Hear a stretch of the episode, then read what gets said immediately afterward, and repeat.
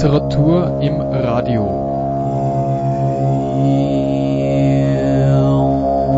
Heute der Anstifter.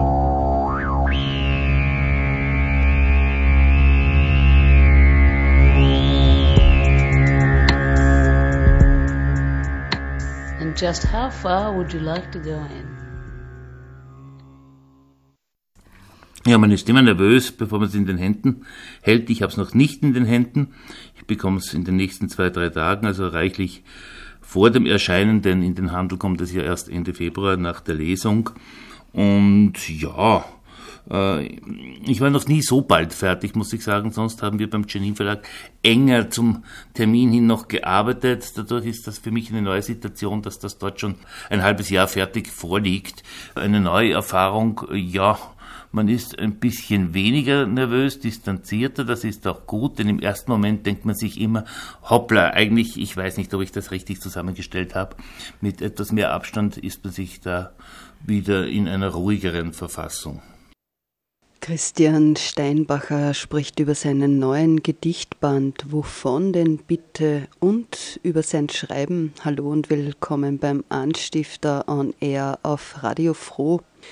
In der Sendung bringen wir zudem einen Ausschnitt aus der Lesung mit Franz Sobel, der gestern am 5. Februar im Stifterhaus aus seinem Kriminalroman Rechtswalzer, erschienen im Schollnei Verlag, gelesen hat. Nun aber gleich wieder zurück zu Christian Steinbacher, dessen Gedichtband wovon denn bitte, wie wir bereits gehört haben, Ende des Monats erscheinen wird. Der Autor wird am 26. Februar im Stifthaus aus seinen Gedichten vortragen und auch wir bringen ein vom Autor vorgetragenes Gedicht on air in seiner Performance wird die Methode der Metrik offensichtlich. Zunächst aber, was braucht der Dichter Christian Steinbacher für das Schreiben? Was sind sogenannte Strukturphänomene in der Dichtung und welche Rolle spielt die Metrik in den Gedichten? Nein, ich brauche gar nichts Bestimmtes. Ich setze mich hin und beginne und entweder klappt es oder klappt es nicht.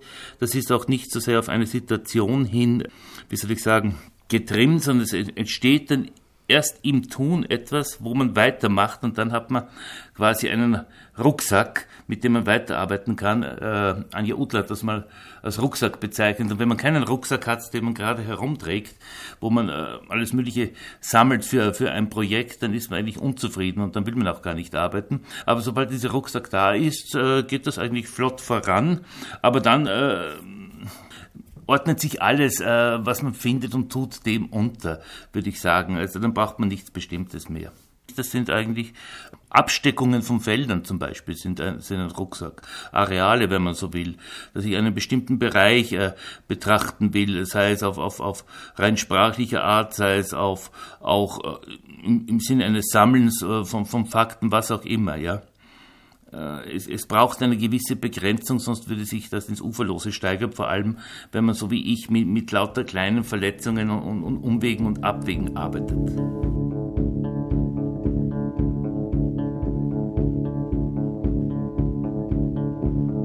abarbeitet, auch nicht unbedingt, dass man arbeitet, dass man arbeitet im Entwickeln von Strukturen, im Erfüllen von Strukturen.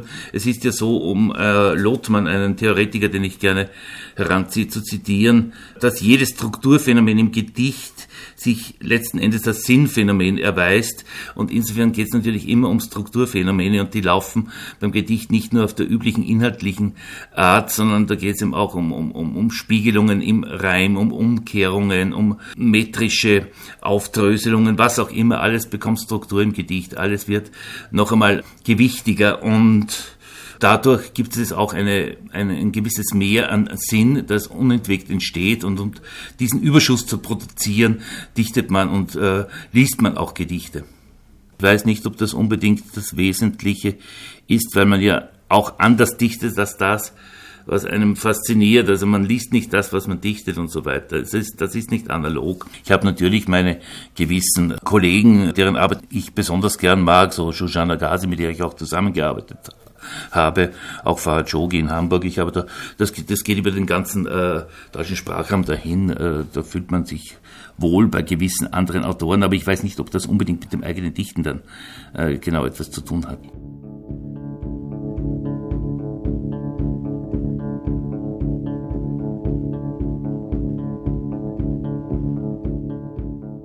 Ich arbeite in dem Fall nicht mit Zahlen, sondern das sind einfach metrische Vorgaben. Dass halt immer wieder sieben Silben da sind und dann gibt es sieben Zeilen mit sieben Silben und dann gibt es womöglich auch noch Betonungsmuster, die entsprechend äh, als Vorgabe dienen, um diese Vorgabe zu erfüllen, aber auch um sie aufzubrechen, um sie zu variieren und so weiter und so fort. Und diese Teile sind natürlich auch Teile der Sprache, abseits einer sogenannten Inhaltlichkeit, obwohl sie natürlich auch in der Bewegungsart, in dem Kneten und Wandern auch einen Inhalt wiedergeben auf einer zweiten anderen Ebene. Und das ins Visier zu nehmen, ist natürlich Teil der Dichtung. Eigensinn und Improvisation sind das eine, eine Zusammenarbeit mit anderen Künstlerinnen und Künstlern das andere. Es wird dann aber weniger das Werk der anderen interpretiert, sondern es entsteht etwas aus Rissen, aus dem Herausreißen. Das klingt nun etwas wild, wie das in der Kunst funktioniert, erklärt Christian Steinbacher. Es fallen dabei Namen wie Norbert Travöger, Lisa Spalt, Elisa Andesner und Unika Zürn. Nein, eines Uhrmachers nicht ganz, obwohl es hat schon etwas mit Handwerk natürlich zu tun. Äh, ich unterscheide natürlich jetzt auch zwischen Prosa und Gedicht, wobei beides äh, mit dem Handwerk zu tun hat, aber auf verschiedene Weise bei mir. Aber beim Gedicht gehe ich zum Beispiel nie unter die Beschäftigung mit zumindest metrischen Vorgaben, die sind immer dabei. Ich sehe es im Gegenteil, ich sehe es die am wenigsten freie Kunstform. Ich betrachte auch nicht den Begriff Lyrik, die kann ich auch nicht besetzen. Ich weiß nicht, was Lyrik sei. Ich spreche von Gedicht und von Poesie. Poesie ist das äh, äh, Hervorbringen von etwas, das Erzeugen von etwas, das Hervorbringen von Sprache, von Welt, von Bild, von was auch immer. Und diese poetischen Prozesse, die interessieren mich. Das Gedicht ist eine spezifische Form dessen, da ich ja auch in der Prosa, wenn man so will, mit poetischen Prinzipien arbeite, mit dem Begriff Lyrik, da tue ich mich etwas schwer. Ja, es gibt schon die persönliche Handschrift, äh, das kann man nicht leugnen. Das liegt äh, sogar, das kann man sogar abmessen, wahrscheinlich, wie jemand einen Satz baut und so weiter und wann er wo springt von Bild in eine Metapher und umgekehrt. Ich glaube schon, dass es eine persönliche Handschrift gibt, aber ich würde das auch nicht überbewerten an sich ist jeder Poet, jeder Dichter natürlich ein, ein eigenwilliger Mensch. Es geht schon immer auch um Eigensinn. Ja, sind wir rein. da ist jemand reingekommen bei der Tür, das macht uns nichts. Es geht immer um Eigensinn, der setzt sich auch, wenn die Tür aufgeht, durch. Und das hat ja auch was Eigenwilliges gehabt. Ich habe bildende Kunst schon auch, wie soll ich sagen, umgesetzt, sehr früh, aber noch mehr habe ich mit Musik gearbeitet, dass ich Musik umgesetzt habe und zwar umgekehrt, dass ich quasi die Musik in Sprache transponiert habe. Es ist das umgekehrte Verfahren. Es ist nicht so, dass mich etwas anregt, dass ich eine Musik im Hintergrund habe und das kommt dann daher, sondern das wird wirklich ganz genau angesehen, wo wäre eine Strukturähnlichkeit baubar und um solche Dinge geht es da. Es sind übrigens in diesem neuen Band auch die Texte, Teile der Texte zu Flöten, Improvisationen von Norbert Wöger noch einmal enthalten, die schon vor drei, vier Jahren entstanden und erschienen sind nur damals in einer großen Ausgabe, in einer Luxusausgabe mit Vinyl und Katalog und so weiter. Hier quasi in einer Volksausgabe. Nicht die ganzen Texte, nur die Gedichte beziehungsweise einige davon. Da hatten wir auch das Problem, dass wir das damals live aufführen wollten, aber Norbert hat ja improvisiert und ich improvisiere nicht. Jetzt habe ich aber genau zu seinen Improvisationen Texte gemacht. Jetzt wussten wir nicht, wie wir agieren sollten, weil er die Vorgabe gar nicht mehr hatte in dem Sinn oder parat hatte, um sie live zu spielen. Also wir haben dann schon noch Wege gefunden, das irgendwie arrangieren zu können. Aber es ist vielleicht ein gutes Beispiel dafür, wie ich arbeite, wie genau ich an, an, an, an einer Vorgabe bleibe eine Zusammenarbeit war es natürlich, dass es ging ursprünglich aus von einem Projekt von Florian Neuner, der wollte das und Lisa Spalz, die wollten, dass man zu gewissen Begriffen etwas macht als Autor wie auch als bildende Künstlerin. Ansonsten hat sich das nicht direkt tangiert, sondern jeder hat zu diesen Begriffen etwas gemacht. Ich war dann sehr begeistert davon und habe Elise eingeladen für mein Buch, das damals entstanden ist, noch einmal zu agieren, aber auch da bekam sie quasi von mir eine Vorgabe zu einem bestimmten Begriff, den durfte sie selber aussuchen, verschiedene Versuche zu setzen, weil auch ich an der Stelle in dem Buch zu gewissen Begriffen wie Fächer oder Stroh Material gesammelt habe und bei ihr blieb dann halt der Begriff Mobiliar und sie hat dazu Material gesammelt und das Ganze wurde dann verschränkt, also von mir in, in, in einen Ablauf gesetzt, wo eben diese Teile einen Teppich ergeben. Naja, es ist schon so, dass hier einige Bezüge zur Literatur von anderen vorhanden ist, nicht nur in dieser weiteren Arbeit mit Oden, die ich ja schon vor vier Jahren beim letzten Gedichtband im Visier hatte. Wovon denn bitte? Es gibt einen Zyklus, der heißt Knollen Ich, da wird es ganz radikal.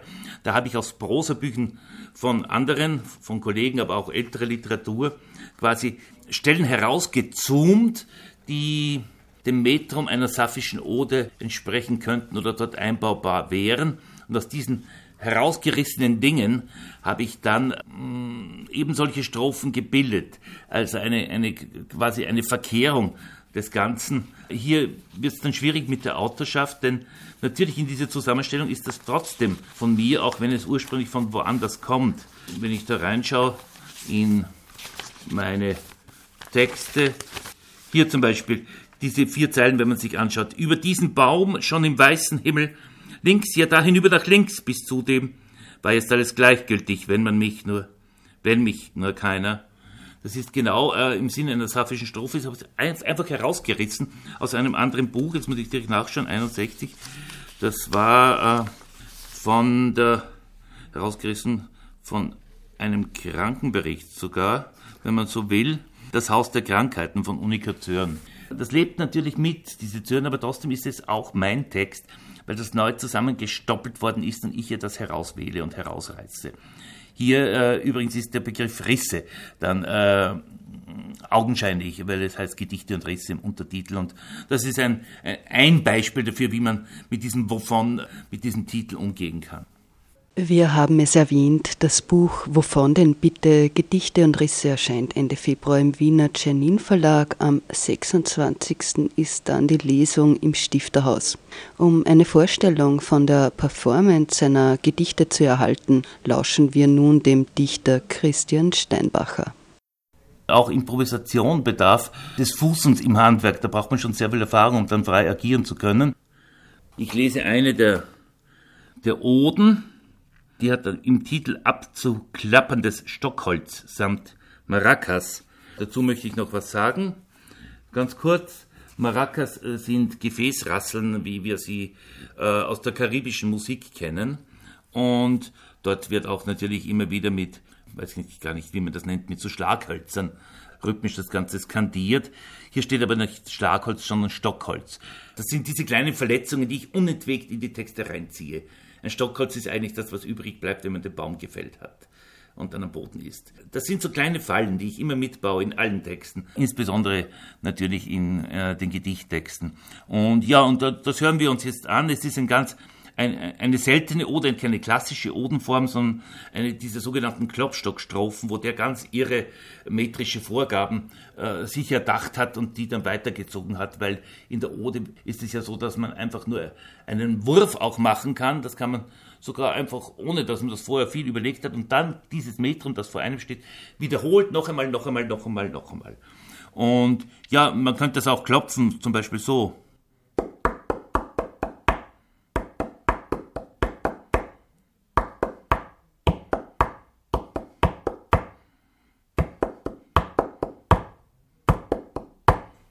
Und das habe ich dann besetzt mit diesem Stockholz. Noch droht vor dem Hausverstand nicht, übt auch manche Gerätschaftsschwung Ungeschick, sprecht's im Rauf, kein Gekehrtes bricht. Reglementierung, die pocht, überaus schlicht. Schon wieder zugeschnappt, wo nicht die Bohne, wenn juckt was. Was? Kohltens reißt, bis es dampft, schmal wie Strich und Stroh, welch ein Gestänge, welch Kraut, Spül's sich denn so? Hub's einig aus wie bekloppt, jedes Stückwerk noch stünd zur Drift. Stöckel klopft's, Lift belegt, ohne Stockwerk schnappt's, Stochern ihm draußen bringt's auf. schnurstracks vergrab's. Was soll's denn dem das noch tun? Will das Leben nicht halten dir, was es ruft? Weiter nun, nicht erneut jedoch Intensitätenquark, nein, Schröpfen, wenn's hilft. Sein Juchzen, wenn was wo fällt, doch am Kartenhaus spießt sich schnell. Geht was um? Wohl dein Schritt. Da, jetzt tritt's nach vor. Prasseln versprengt dein Gefäß, Schütteln verbrieft.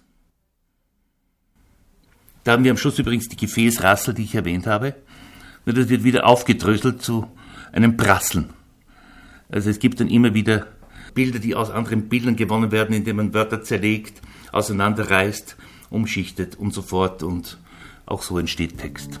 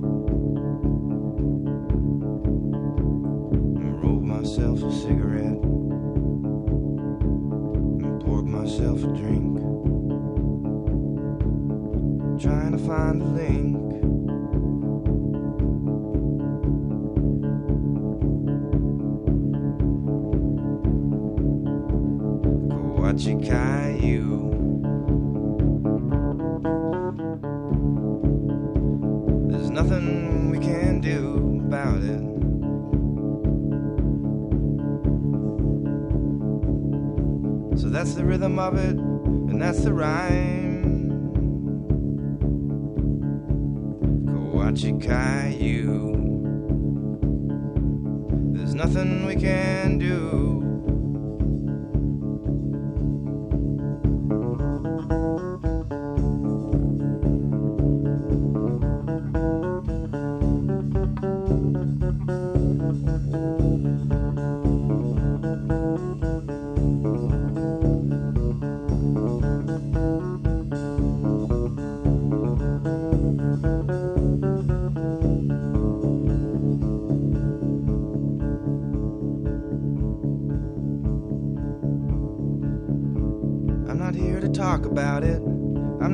Mind.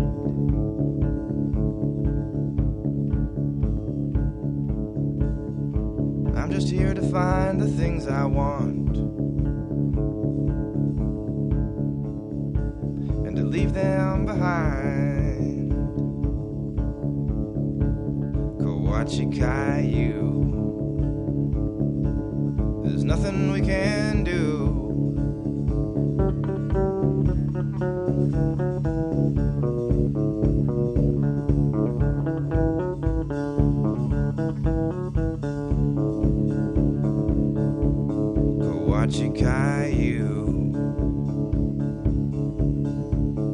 Nothing we can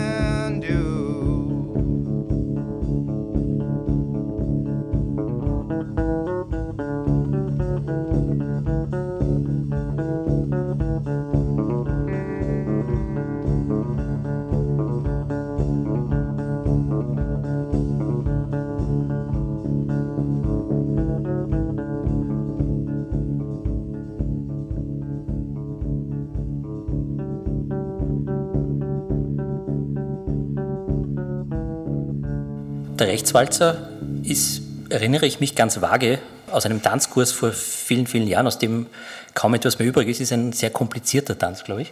Es geht in dem Buch aber eigentlich nicht ums Tanzen, höchstens um einen Tanz am Abgrund, könnte man sagen, denn es geht eben um Österreich, es geht um Politik, um eine Demokratie, die sich langsam Richtung Diktatur bewegt, unmerklich vielleicht zuerst, dreht sich Österreich immer weiter nach rechts. Und der große Twist oder Clou daran ist eben, dass wir uns nicht im Jahr 2018 befinden, sondern im Jahr 2024. Das Ganze beginnt, wir es dann auch in der, in der Lesung es hören, beginnt in einem Park, glaube ich, in Wien und dann in der U-Bahn mit einem armen, nichtsahnenden Helden, der ja eigentlich ein Glückspilz ist, eine tolle Frau hat, ein super Kind und auch einen Job, der ihm Freude macht. Plötzlich aber scheint ihn das Glück verlassen zu haben und schuldlos geht alles den Bach runter. Er gerät in die Fänge der Justiz. In weiterer Folge handelt der Roman dann in der Justizanstalt Josefstadt in einem Dorf im Waldviertel und wie gesagt, die Handlung kulminiert dann schließlich in einer denkwürdigen Nacht auf dem Wiener Opernball. Es ist ein, sage ich mal, es ist gesagt, ein satirischer Roman. Auf jeden Fall ist es ein politisches Buch. Ein Zitat aus Michel Houellebecqs Unterwerfung ist dem Roman vorangestellt und dieses Zitat beginnt mit dem Satz, dass Politik in meinem Leben eine Rolle spielen könnte, verwirrte und ekelte mich ein bisschen. Eine Frage vielleicht vorab. Ähm, ist es ein, ein Zitat, das quasi auf den, auf den Protagonisten gemünzt ist oder auch auf den Autor? Nein, es ist schon auf den Autor auch gemünzt. Also ich habe jetzt irgendwie, äh, zuvor habe ich einen historischen Roman geschrieben und eigentlich sehr wenig mich mit Politik beschäftigt in dieser Zeit. Und mit diesem Roman jetzt ist, hat mich die Politik wieder ein bisschen eingeholt, obwohl ich es eigentlich nicht wollte. Also ich bin irgendwie immer, ja, weiß nicht, Politik zieht mich ja eher runter. Es ist nicht so, dass ich jetzt mit einer gewissen Lust die Politik verfolgen würde, sondern eher mit einem gewissen Ekel, weil halt die, die Politik doch um einen rundherum ist. Man kommt ja, man geht ja nicht ganz. Also wenn man nicht das Land verlässt, dann ist man ja von der Politik ständig, es wird einem ständig immer das Haxel gestellt. Man ist irgendwie am, am, am, Weg und man hat das Gefühl, es geht einem gut und dann kommt wieder irgend so ein Sager wie vom Herrn Kickel, dass man irgendwie dass sich das, das Recht nach der, nach der Politik zu richten habe und am Anfang weiß man gar nicht, was man meint und dann überlegt man und dann fällt man quasi wieder hin, weil man sich denkt, das gibt es ja gar nicht, was da wieder passiert ist. Im Anstifter zu hören Franz Zobel. Sebastian Fasthuber hat den Abend mit Franz Zobel moderiert. Mit einem Ausschnitt aus der Lesung Rechtswalzer verabschieden wir uns in den kalten Februar mit dem Hinweis auf das Literaturprogramm des Stifterhaus nachzulesen auf stifterhaus.at. 6. September 2024, Freitag. Dinosaurier sind Feinde Gottes. Als Beweis der Evolution stehen sie im Widerspruch zur Schöpfung. Weder in der Bibel noch in einem anderen heiligen Buch ist von der Erschaffung gigantischer Echsen die Rede. Als es in der Bibel Licht wurde, Mohammed den Koran empfing, Hinduisten die Veden aufschrieben, Joseph Smith das Buch Mormon, Zoroaster das Avesta oder Lao Tse das Tao Ching, waren von den Dinos nur noch Knochen und versteinerte Exkremente übrig. Aber warum sind Kinder so scharf darauf? Sehen Sie in den urzeitlichen Ungetümen eine Kreuzung aus Superhelden und Schutzengeln? Fühlen Sie eine Verwandtschaft zu diesen Kaltblütlern? Oder hat die von Steven Spielberg angeheizte Jurassic Park-Industrie ihre ungeschützte Emotionalität vergiftet? Jedenfalls hatte Carvin Dinger einen, wie sein Vater sagte, Dino-Vogel.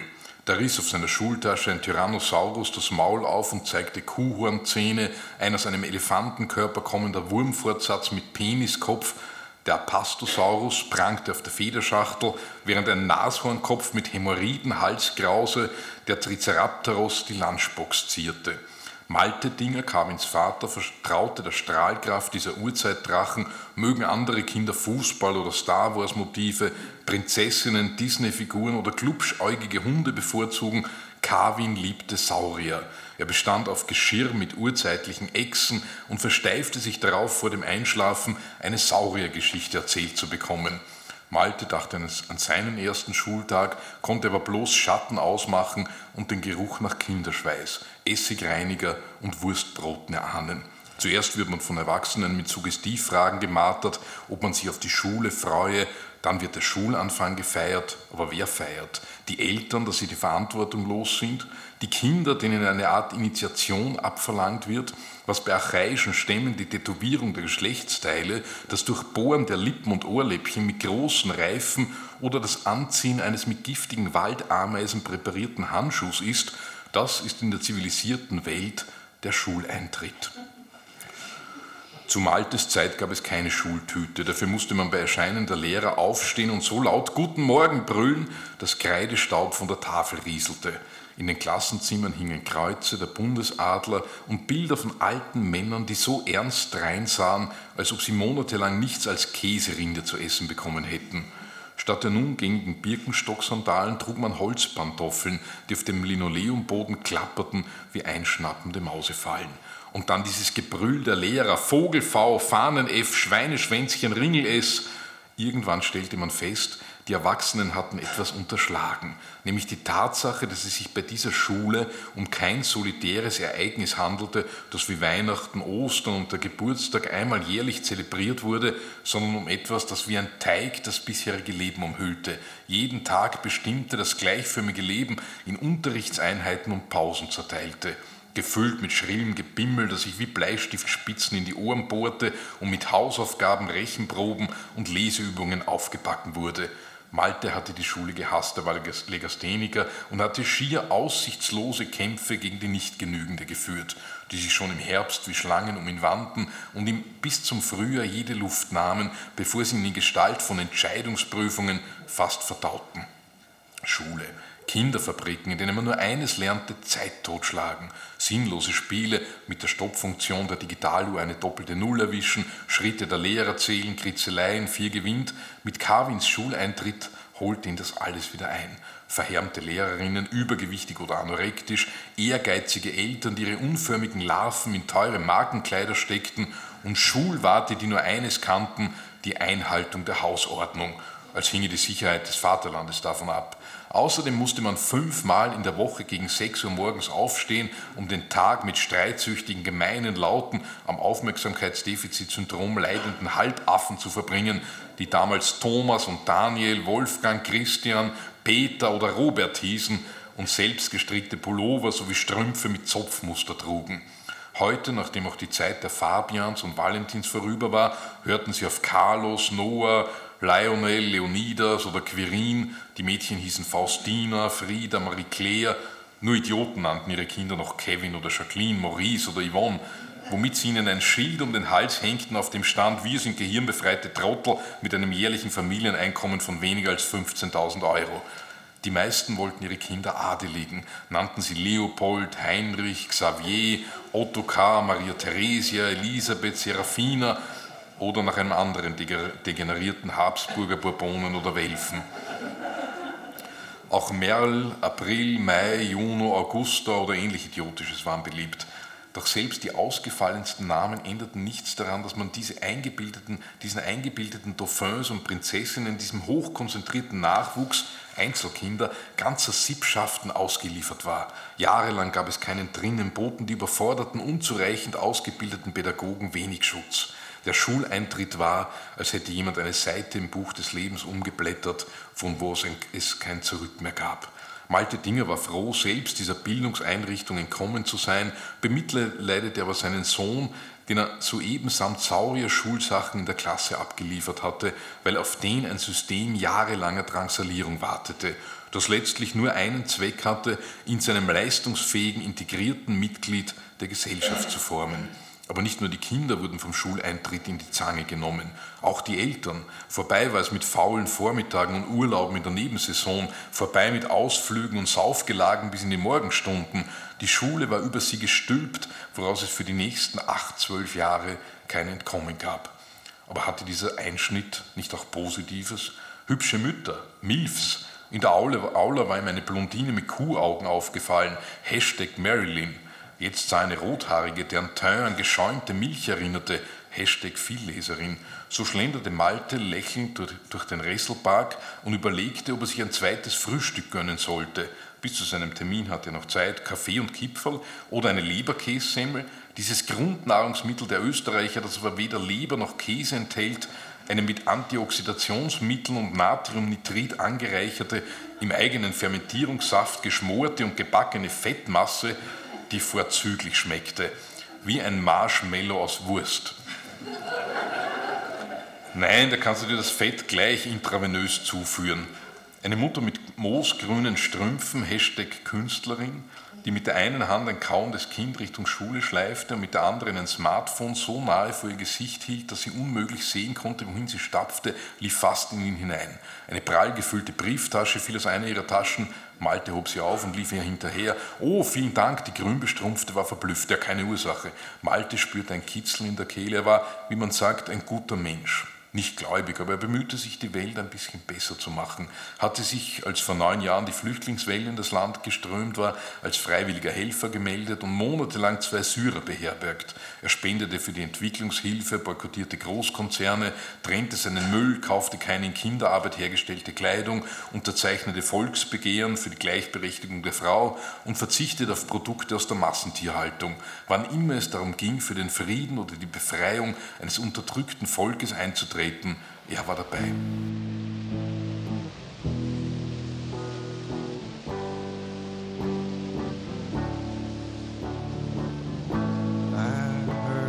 Treasure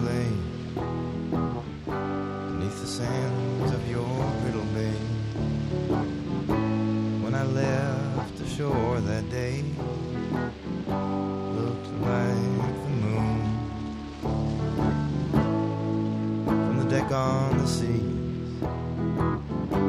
on the storming sea. I can see the Southern Cross,